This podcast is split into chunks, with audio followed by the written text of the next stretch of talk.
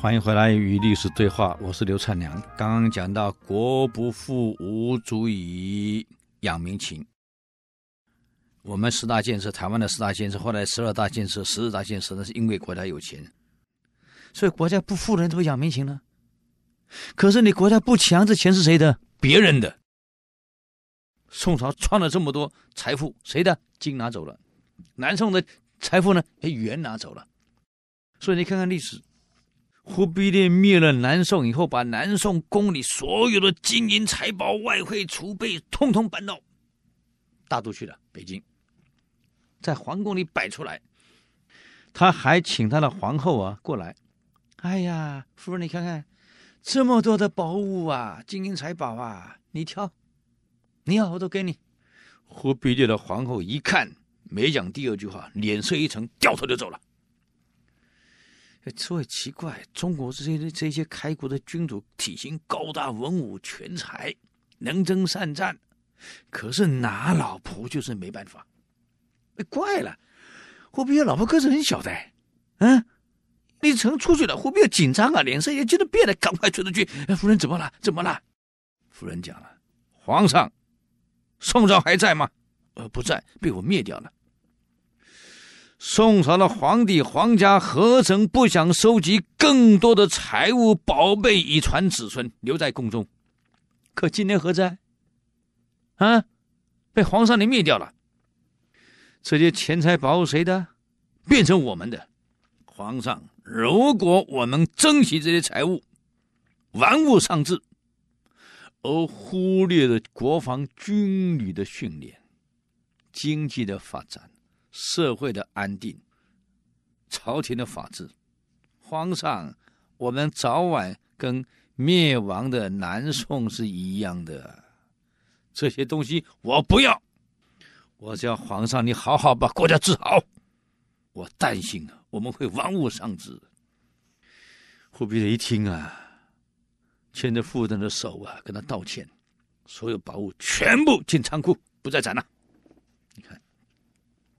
一个成功的男人，除了好妈妈以外，没有个好太太，这国家也毁了。我告诉你，你看看人家忽必烈的夫人，不要，你好好把国家治好才是我要的。成功了，嗯，多好啊！他夫人真了不起啊！当然，刘秉忠的配合也配合的非常的好啊。有一次，你看忽必烈的那些兄弟姐妹们，都蒙古人嘛，放牧羊牧大的嘛，后来给忽必烈讲了。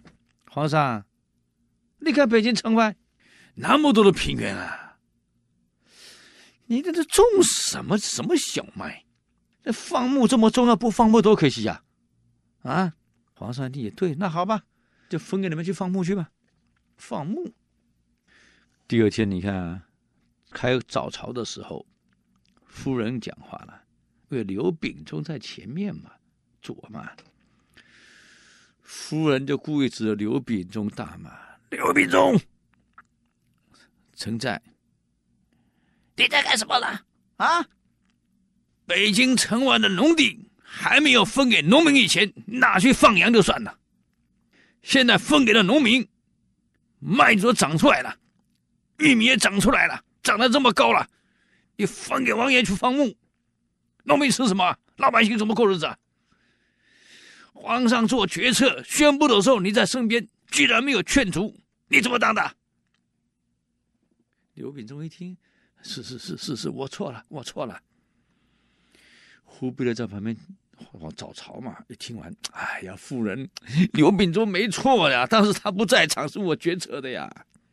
好了，收回成命，土地既然交给农民的，不能让你们再放牧了，啊，麦子吃掉了。玉米吃掉了，农民吃什么？好了，收回成命。你想想看，皇后在演戏，表面在骂刘秉忠，其实骂谁？骂皇上。这个皇上这贤明的之君啊，一听就知道了，这跟刘秉忠什么关系？你骂刘秉忠，你是讲我觉得错误吗？可当时刘秉忠不在场嘛，听懂吗？所以马上收回成命。这是人家聪明的地方啊，配合的天衣无缝啊。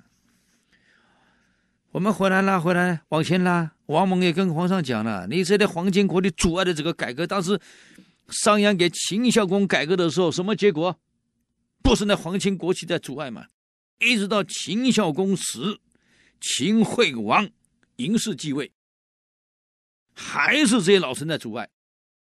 嬴氏虽然不喜欢商鞅，后来把商鞅给车裂了，安抚的贵族，可嬴氏心里明白，商鞅是对的。